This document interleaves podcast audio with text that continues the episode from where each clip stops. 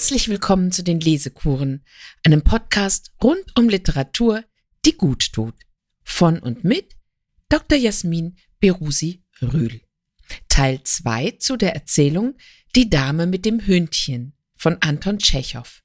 In der Übersetzung von Bera Bischitzky. Im ersten Teil der Lesekur haben wir etwas über das Leben und Wirken Anton Tschechows erfahren und wir haben die ersten beiden Kapitel der Erzählung Die Dame mit dem Hündchen gelesen. Wir stecken also etwa in der Hälfte der Geschichte. Die Lesung des zweiten Kapitels endete damit, dass Gurov Anna Sergejewna in Jalta zum Zug gebracht hat. Der Zug entfernt sich rasch. Zuletzt hieß es, hier auf dem Bahnhof roch es schon nach Herbst und der Abend war kühl. Für mich wird es Zeit, in den Norden zurückzukehren, dachte Gurov, als er den Bahnsteig verließ. Es wird Zeit. Wenn Nabokov über die Erzählung Die Dame mit dem Hündchen spricht, dann bezeichnet er die einzelnen kleinen Kapitel als Sätze. Dabei hat er den Aufbau einer Sinfonie vor Augen.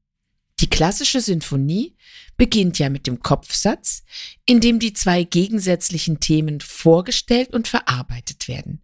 Der zweite Satz ist ein langsamer Satz, oftmals in Liedform. So einen Satz haben wir hier, wenn wir die wunderbar malerischen Bilder der Landschaft mit den Augen des Paares sehen. Übrigens erleben wir hier auch, dass Gurov tatsächlich mit einer Frau gut schweigen kann. Zunächst aber kommt es zur ersten sexuellen Begegnung der beiden, die jedoch äußerst raffiniert ausgespart ist. Dass wir eine klaffende Lücke im Erzählfluss vor uns haben, merken wir erst, als es sozusagen schon passiert ist. Der Übergang findet sich in der DTV-Ausgabe, die ich verwendet habe, auf Seite 345 oben. Gehen wir zu Ihnen, sagte er leise, und beide gingen schnell. In ihrem Zimmer war es stickig. Gurov, der sie jetzt betrachtete, dachte, was es im Leben doch für Begegnungen gibt. Erst im darauffolgenden Abschnitt erfahren wir, dass sich Anna Sergejewna, diese Dame mit dem Hündchen, dem Vorgefallenen gegenüber irgendwie eigentümlich benahm. Da sitzt sie dann als arme Sünderin mit dem langen Haar, das traurig zu beiden Seiten ihres Gesichtes herabhängt. Vielleicht heißt Anna nicht zufällig Anna, sondern in Anlehnung an Anna Karenina. Mit Tolstoi war Tschechow befreundet und er nahm mit gutmütigem Spott zur Kenntnis, dass sein von ihm verehrter Freund Leo Tolstoi seine Stücke für noch schlechter hielt als die des William Shakespeare. Annas Gewissensbisse gehen Gurov ein wenig auf die Nerven, aber er kann sie mit Zärtlichkeiten wiedergewinnen und sie verbringen viele Tage ab Mittag, Abende und Nächte beieinander. Anna klagt darüber, dass sie schlecht schlafe und ihr Herz unruhig klopfe. Das kann man wohl als ein Symptom von Verliebtheit nehmen. Besonders wichtig ist der Abschnitt, in dem die beiden auf einer Bank sitzen, in der Nähe der Kirche von Orianda und auf das Meer hinausblicken. Die Betrachtungen über die Welt, wie sie schon immer war und wie sie sein wird, wenn es keine Menschen mehr geben wird, wie das Wasser immer so gleichgültig an die Gestade klatschen wird, sind ein Memento Mori, und es ist nicht klar, wer hier spricht über Leben und Tod und das ewige Heil in der ununterbrochenen Bewegung des Lebens auf Erden. Es sind die einzigen allgemeingültigen Betrachtungen in der Erzählung, die keiner Figur in den Mund oder explizit in den Kopf in einen Gedanken gelegt sind. Gurovs Gedanken melden sich erst wieder zu Wort, als er darüber nachdenkt, Zitat, wie wunderbar alles auf dieser Welt doch eingerichtet sei, wenn man es recht bedenkt, alles außer unserem eigenen Denken und Handeln, wenn wir den höheren Daseinszweck vergessen und unsere menschliche Würde. Diese Erkenntnis Gurovs wird im nächsten Kapitel schlagartig wiederbelebt, als sein Clubkollege die Äußerung mit dem Stör tut. Im letzten, im zweiten Kapitel aber mussten wir mit den beiden erleben, wie auf den Höhepunkt des Wohlfühlens und des Glückes, Gurov fühlt sich wie neugeboren, der Aufbruch folgte und Anna Sergejewna nach Hause reisen musste. Sie schaute furchtbar verzweifelt beim Abschied drein und beide gehen davon aus, dass sie sich nicht wiedersehen werden. Nun folgt also im Sinne einer Sinfonie der dritte Satz. Zu Hause in Moskau hatte bereits der Winter Einzug gehalten. Die Öfen wurden geheizt und morgens, wenn sich die Kinder fürs Gymnasium rüsteten und Tee tranken, war es dunkel und die Kinderfrau zündete für kurze Zeit die Lampen an. Der Frost hatte schon eingesetzt. Wenn der erste Schnee fällt und man zum ersten Mal im Schlitten ausfährt, ist es schön, den weißen Erdboden zu betrachten und die weißen Dächer, es atmet sich leicht und angenehm, und unwillkürlich erinnert man sich seiner Jugend. Die alten Linden und Birken, die weiß sind vom Reif, blicken gutmütig drein und stehen einem näher als Zypressen und Palmen, und in ihrer Nähe hat man kein Bedürfnis mehr an die Berge oder das Meer zu denken. Gurow war Moskauer und kehrte an einem schönen, frostigen Tag nach Moskau zurück. Und als er seinen Pelzmantel und die warmen Handschuhe anzog und über die Petrovka spazierte und am Samstagabend den Klang der Glocken hörte, verloren die zurückliegende Reise und die Orte, in denen er gewesen war, für ihn allen Zauber. Allmählich tauchte er in das Moskauer Leben ein, las wie früher begierig drei Zeitungen pro Tag und sagte, Moskauer Zeitungen lese er aus Prinzip nicht.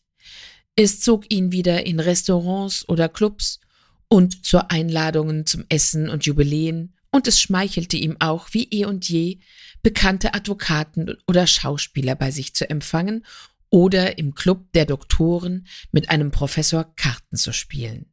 Auch ließ er sich bereits wieder eine ganze Pfanne voll Seljanka schmecken.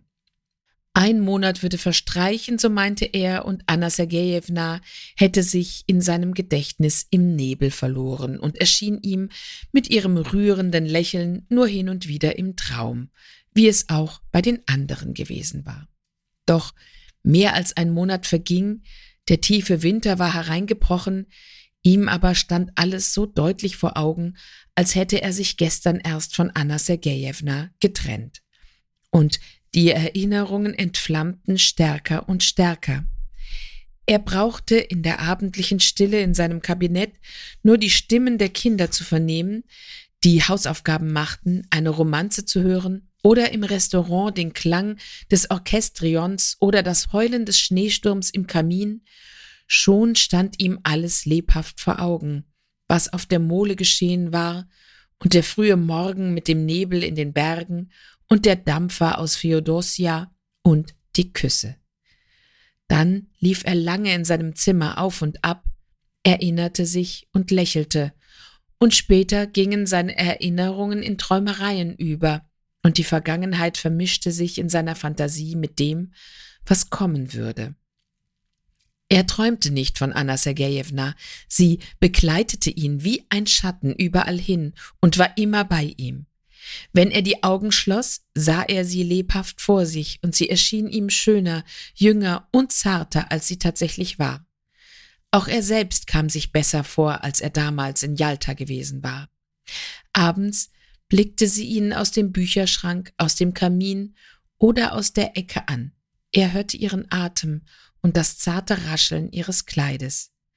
Auf der Straße schaute er Frauen hinterher und suchte nach einer, die ihr ähnelte.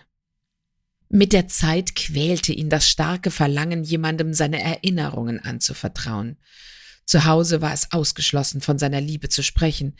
Außerhalb des Hauses aber hatte er niemanden. Doch nicht mit den Nachbarn oder in der Bank. Und worüber hätte er auch reden sollen? Hatte er sie damals denn geliebt?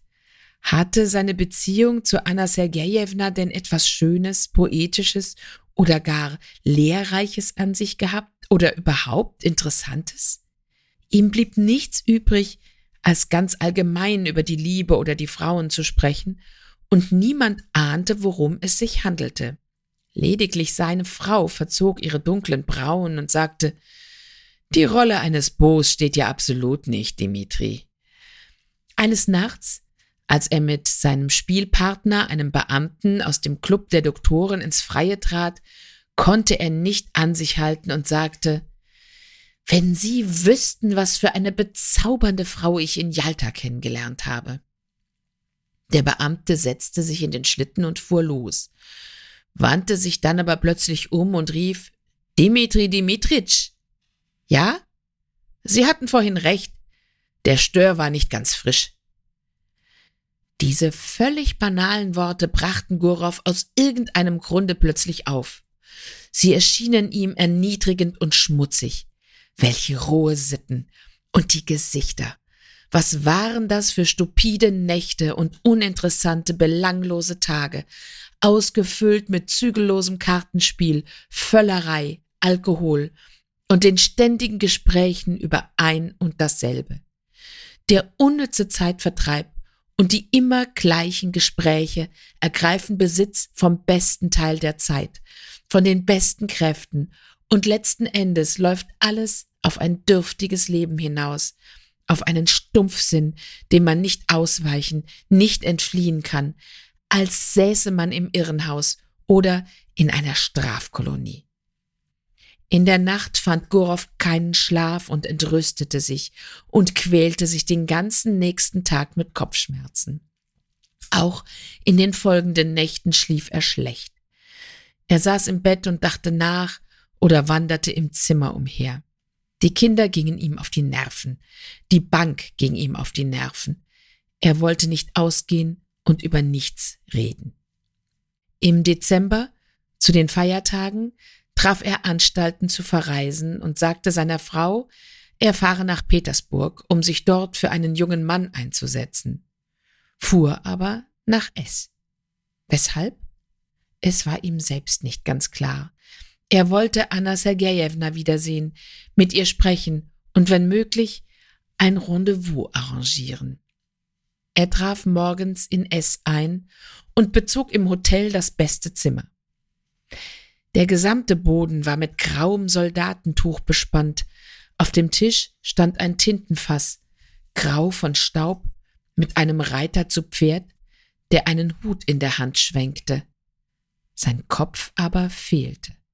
Der Portier gab ihm die erwünschte Auskunft. Von Diederitz wohne in der Staro Goncharnaya, im eigenen Haus, unweit des Hotels. Es gehe ihm gut, er sei reich, besitze eigene Pferde und in der Stadt kenne ihn jeder. Der Pförtner sprach den Namen aus wie Trüdüritz. Gurov ging langsam zur Staro Goncharnaya und fand dort das Haus. Direkt gegenüber erstreckte sich ein grauer Zaun, der mit Nägeln besetzt war. Vor solch einem Zaun kann man nur Reis ausnehmen, dachte Gorow und blickte abwechselnd zu den Fenstern und zum Zaun hinüber. Er überlegte, heute ist ein arbeitsfreier Tag, der Mann also folglich zu Hause. In jedem Fall aber wäre es taktlos, das Haus zu betreten und sie in Verlegenheit zu bringen. Wenn er jedoch einen Brief schickte, fiele dieser womöglich ihrem Mann in die Hände und alles wäre verdorben. Am besten, er verließe sich auf den Zufall. So ging er die Straße auf und ab und am Zaun vorbei und wartete auf diesen Zufall. Er sah, wie ein Bettler zum Tor hineinging und die Hunde über ihn herfielen. Eine Stunde später hörte er Klavierspiel. Die Töne drangen schwach und undeutlich an sein Ohr. Es war wohl Anna Sergejewna, die spielte. Dann ging die Eingangstür auf und eine alte Frau kam heraus und ihr folgte der wohlbekannte weiße Spitz. Gurow wollte den Hund rufen, doch plötzlich begann sein Herz zu klopfen und vor Aufregung konnte er sich nicht mehr erinnern, wie der Spitz hieß. Er wanderte auf und ab und hasste den grauen Zaun mehr und mehr und dachte gereizt, Anna Sergejewna habe ihn wohl schon vergessen und amüsiere sich möglicherweise bereits mit einem anderen, was für eine junge Frau, die von morgens bis abends diesen verfluchten Zaun vor Augen habe, völlig natürlich sei. Schließlich kehrte er in sein Hotelzimmer zurück und saß lange auf dem Divan, ohne zu wissen, was er tun solle, aß dann zu Mittag und schlief darauf lange. Wie dumm und lästig das alles ist, dachte er, nachdem er erwacht war und zu den dunklen Fenstern hinübergeschaut hatte. Es war bereits Abend. Jetzt habe ich mich zu allem Überfluss auch noch ausgeschlafen. Was werde ich nun die ganze Nacht über tun? Er saß im Bett, zugedeckt mit einer billigen, grauen, wie aus einem Krankenhaus stammenden Decke, und spottete verärgert über sich selbst. Da hast du deine Dame mit dem Hündchen, und dein Abenteuer. Jetzt sitz mal schön hier herum.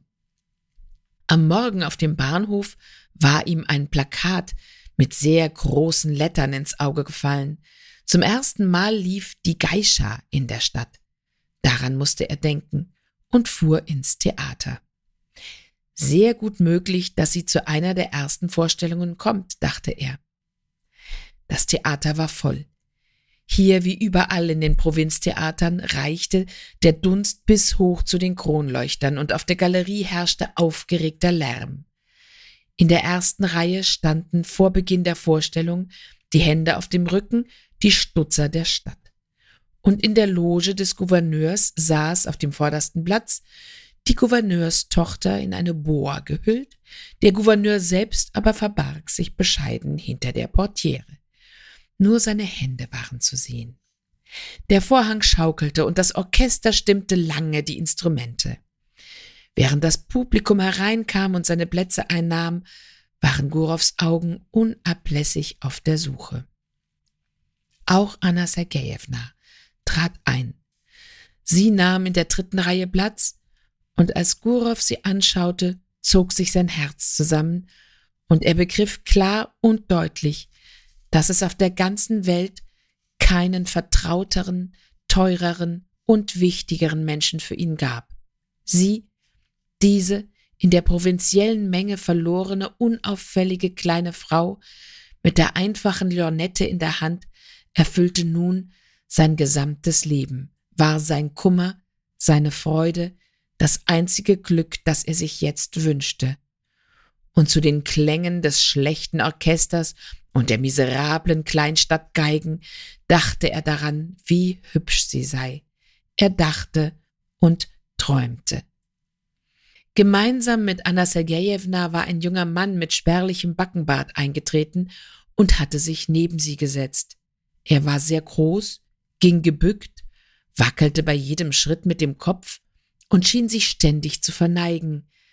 Das war vermutlich ihr Mann, den sie damals in Jalta in einer bitteren Gefühlsanwandlung einen Lakaien genannt hatte. Tatsächlich haftete seiner aufgeschossenen Gestalt, dem Backenbart und der kleinen Klatze etwas lakaienhaft Dürftiges an. Er lächelte süßlich, und in seinem Knopfloch blitzte ein akademisches Abzeichen wie die Nummer eines Dienstmannes. In der ersten Pause ging ihr Mann hinaus, um zu rauchen. Sie aber blieb auf ihrem Platz. Gurow, der ebenfalls im Parkett saß, trat zu ihr und sagte mit zitternder Stimme und gezwungenem Lächeln Guten Tag. Sie schaute ihn an und wurde blass. Dann schaute sie noch einmal voller Entsetzen, als traue sie ihren Augen nicht, und drückte den Fächer und die Lornette in ihren Händen fest zusammen. Offenbar kämpfte sie gegen eine Ohnmacht an. Beide schwiegen. Sie saß, er stand, und erschrocken durch ihre Bestürzung konnte er sich nicht entschließen, neben ihr Platz zu nehmen. Geigen und eine Flöte wurden gestimmt, und ihn verließ plötzlich der Mut. Es schien, als ob man aus sämtlichen Logen zu ihnen herüberschaute. Doch dann stand sie auf und lief schnell zum Ausgang, und er folgte ihr. Beide wanderten kopflos über Korridore und Treppen, mal hinauf, mal hinunter, und vor ihren Augen tauchten allerlei Männer in Gerichts-, Schul- und Adelsuniformen auf, und alle mit Abzeichen. Damen huschten an ihnen vorüber, Pelze auf ihren Bügeln.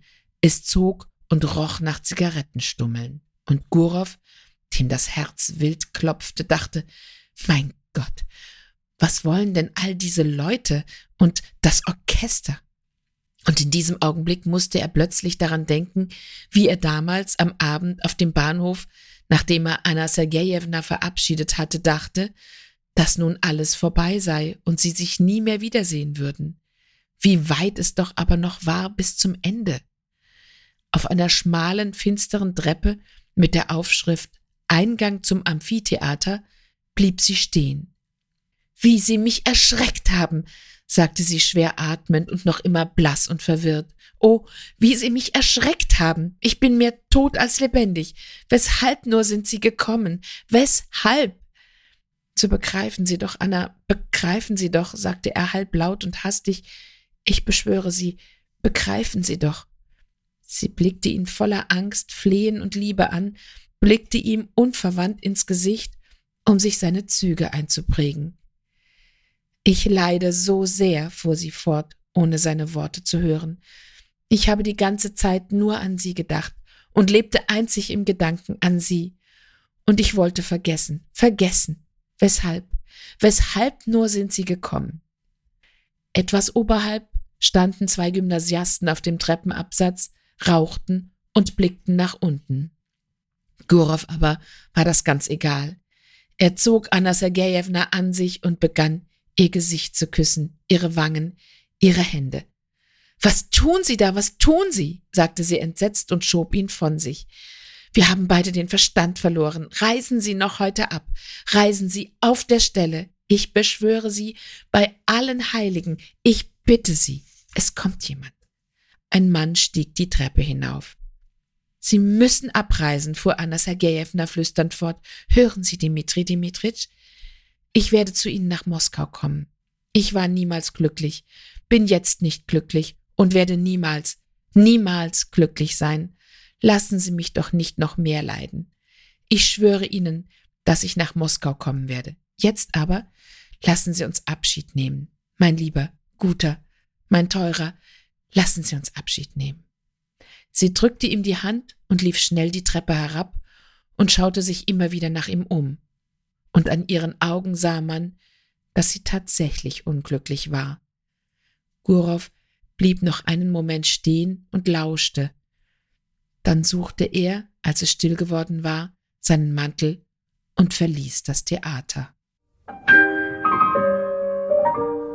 Wenn wir für diese Erzählung beim Bild der Sinfonie bleiben, wie Nabokov das getan hat, dass das dritte Kapitel wie ein Menuett oder Scherzo beginnt.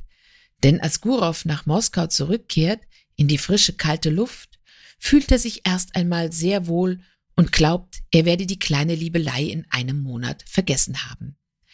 Das Lächeln Annas würde ihm nur noch im Traum erscheinen. Aber so ist es nicht. Mehrere Monate gehen ins Land und er kann sie nicht vergessen. Seine Familie und seine Verpflichtungen gehen ihm auf die Nerven. Seine Frau verhöhnt ihn. Der Wendepunkt in der Geschichte scheint durch die banalen Worte seines Kollegen aus dem Club der Doktoren ausgelöst zu werden. Die Erkenntnis, dass unnützer Zeitvertreib und immer gleiche Gespräche Besitz vom besten Teil der Zeit von den besten Kräften ergreifen und dass alles darauf hinausläuft, dass man ein dürftiges Leben führt, in einem Stumpfsinn, dem man nicht ausweichen, nicht entfliehen kann, als säße man im Irrenhaus oder in einer Strafkolonie. Dass Gurow zu solchen Gedanken fähig ist, liegt daran, dass er einer jener typischen Helden Tschechows ist, die irgendwie jämmerlich gescheitert sind. Gurow ist nämlich, wie wir ganz zu Beginn erfahren haben, eigentlich Philologe. Er ist ein Intellektueller, aber er arbeitet bei einer Bank. Ist das eigentlich schon schlimm genug? So hat er auch noch eine musische Ader, die er nicht leben konnte, denn ursprünglich wollte er Sänger werden. Nabokov, der sich mit Tschechows Werk befasst hat und speziell mit der Dame mit dem Hündchen, stellt fest, der typische tschechowsche Held vergeudet sein Leben in der Provinz, in einem Nebel utopischer Träume. Er weiß genau, was gut ist und wofür zu leben sich lohnt, aber zugleich sinkt er immer tiefer in den Morast eines eintönigen Daseins, unglücklich in der Liebe, hoffnungslos untüchtig in allem.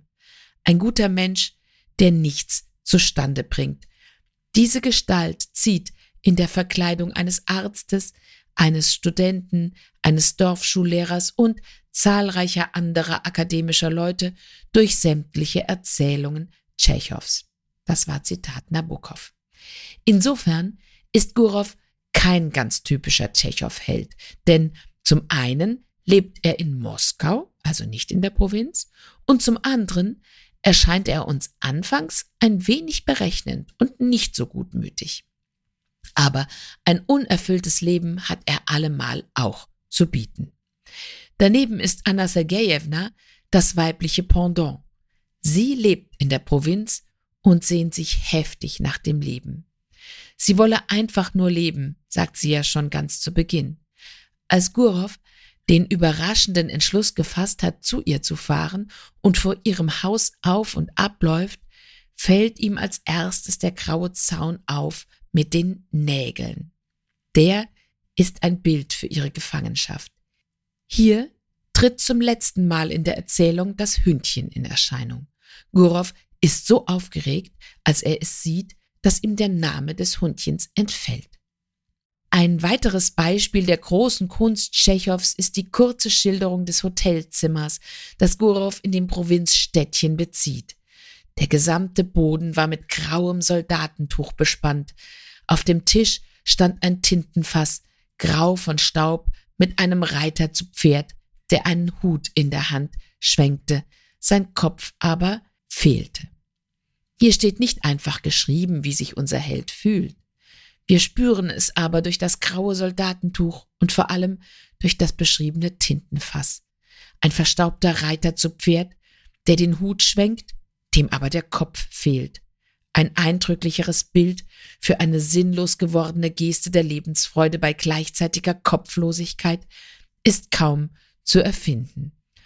Großartig ist dann auch die Szene ihrer beider ebenfalls als kopflos bezeichneten Flucht durch das Opernhaus geschildert, ihr Kuss unter den Augen zweier Gymnasiasten und Annas Ausruf, sie werde niemals glücklich sein, dennoch wolle sie nach Moskau kommen, wenn er nur schnell verschwinde.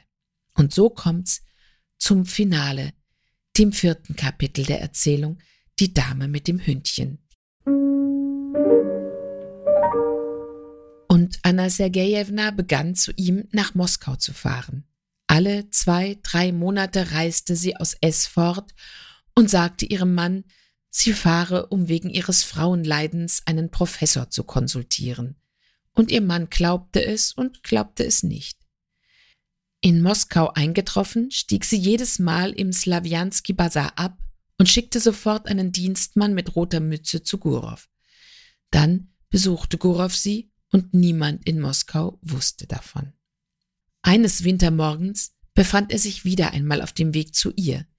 Ihr Bote war am Vorabend bei ihm gewesen, hatte ihn aber nicht angetroffen. Er hatte seine Tochter bei sich, die er ins Gymnasium begleiten wollte, denn es lag auf dem Weg. Dichter, feuchter Schnee fiel. Es sind jetzt drei Grad plus, dennoch schneit es, sagte Gorow zu seiner Tochter. Diese Wärme haben wir jedoch nur auf der Erdoberfläche.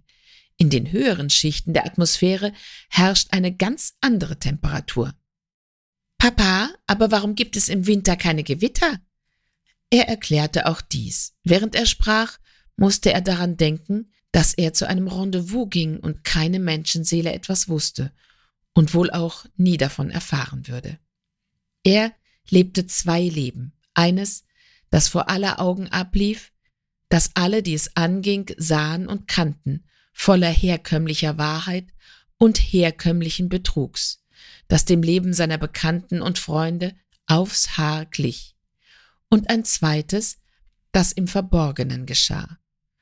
Und durch eine seltsame, vielleicht zufällige Fügung der Umstände ging all das, was ihm wichtig, interessant und unerlässlich war, worin er aufrichtig war und sich nichts vormachte, worin das Wesen seines Lebens bestand, getrennt von den anderen vor sich. All das jedoch was an ihm Lüge war, seine Hülle, hinter der er sich verbarg, um die Wahrheit zu verstecken, wie beispielsweise seine Stellung bei der Bank, die Debatten im Club, seine minderwertige Rasse, der Besuch von Geburtstagsfesten gemeinsam mit seiner Frau, all das lief vor aller Augen ab. Und von sich zog er Schlüsse auf andere, glaubte nicht, was er sah und vermutete stets, jeder Mann führe im Geheimen und im Schutze der Nacht sein wahres, interessantes Leben. Jede persönliche Existenz wird geheim gehalten. Vielleicht müht sich der kultivierte Mensch deshalb so sehr darum, sein persönliches Geheimnis zu bewahren. Nachdem er seine Tochter zum Gymnasium begleitet hatte, lenkte Gurov seine Schritte zum Slawianski Bazar. Im Foyer legte er seinen Pelz ab, begab sich nach oben und klopfte leise an die Tür. Anna Sergejewna, die das graue Kleid trug, das er so mochte, erwartete ihn, müde von der Fahrt und dem Warten schon seit dem vorangegangenen Abend. Sie war blass und blickte ihn an, ohne zu lächeln. Kaum war er eingetreten, sank sie ihm schon an die Brust. Als hätten sie sich zwei Jahre nicht gesehen, küssten sie sich lange und anhaltend. Erzähle, wie geht es dir dort? fragte er. Was gibt es Neues? Warte, ich erzähle es dir gleich. Ich kann jetzt nicht. Sie konnte nicht sprechen, weil sie weinte, wandte sich von ihm ab und presste ihr Taschentuch gegen die Augen. Soll sie sich ruhig ausweinen, ich werde so lange hier sitzen, dachte er bei sich und setzte sich in den Sessel. Dann klingelte er und bestellte Tee.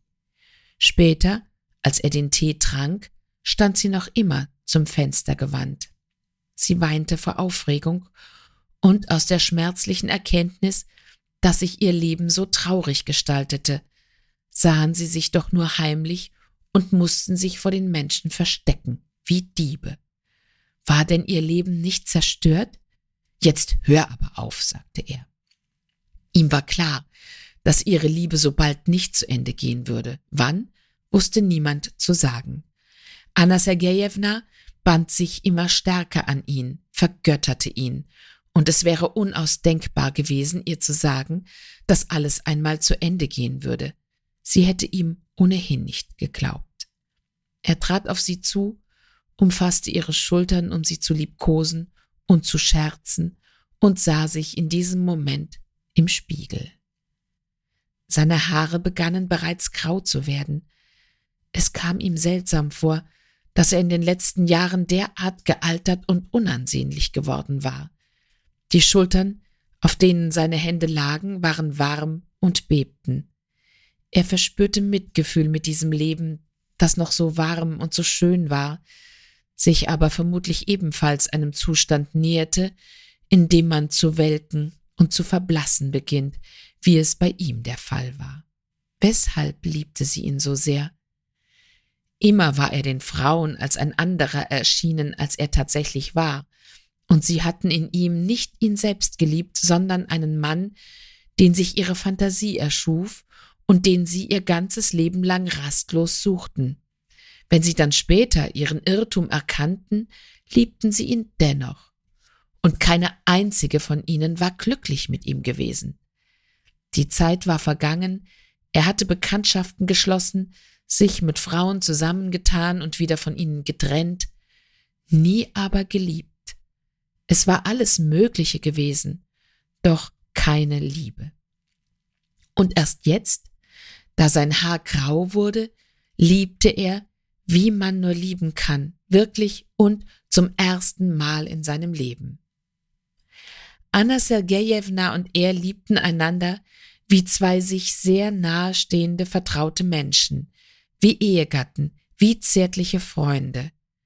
Sie glaubten, das Schicksal selbst habe sie füreinander bestimmt und verstanden nicht, weshalb sie beide verheiratet waren. Sie waren wie zwei gefangene Zugvögel, Männchen und Weibchen, die man zwang, in zwei verschiedenen Käfigen zu leben. Sie verziehen einander alles, wessen sie sich in ihrer Vergangenheit schämten, verziehen alles, was heute geschah, und fühlten, dass diese Liebe sie beide verändert hatte. Früher hatte er sich in traurigen Momenten mit allen Argumenten beruhigt, die ihm nur einfielen. Jetzt aber war ihm nicht mehr nach Argumenten zumute. Er empfand tiefes Mitgefühl, wollte aufrichtig sein und zärtlich. Hör auf, mein Liebes, sagte er, du hast dich ausgeweint. Nun aber ist es genug. Jetzt lass uns reden. Uns wird schon etwas einfallen. Dann beratschlagten sie lange sprachen davon, wie sie sich von der Notwendigkeit befreien könnten, sich verstecken zu müssen, andere zu hintergehen, in unterschiedlichen Städten zu leben und sich lange Zeit nicht zu sehen. Wie nur sich befreien von diesen unerträglichen Fesseln. Wie nur? Wie? fragte er und griff sich an den Kopf. Wie? Und es schien noch ein Weilchen und die Lösung wäre gefunden, und dann begänne ein neues, wunderschönes Leben. Und beiden war klar, dass es bis zum Ende noch lange, lange hin sei und dass das Schwierigste und Komplizierteste eben erst begann. Das ist das Ende von Die Dame mit dem Hündchen. Bezeichnend sind die Gedanken, die Gurov denkt, als er zu Anna ins Hotel fährt. Er führt zwei Leben. Das eigentliche aber ist das Geheime.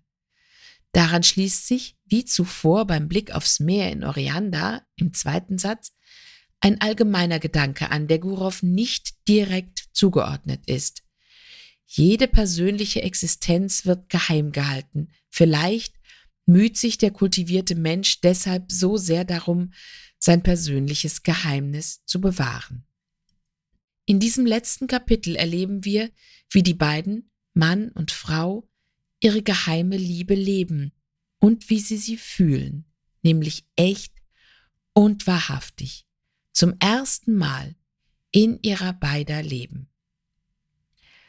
Was an all dem etwas verstört, ist der Auftakt dieses Kapitels. Dort heißt es nämlich, alle zwei, drei Monate reiste sie aus S fort und kam nach Moskau, stieg jedes Mal in einem bestimmten Hotel ab, etc. Der zweite Absatz beginnt mit Eines Wintermorgens befand er sich wieder einmal auf dem Weg zu ihr. Man fragt sich, ob vielleicht alle ihre Treffen so traurig verlaufen, ob vielleicht das Gefühl am Ende der Erzählung, dass sie nur noch ein kleines Stück von der Lösung ihres Problems entfernt wären, jedes Mal so aufkommt? Diese Ungewissheit, mit der uns Tschechow hier allein lässt.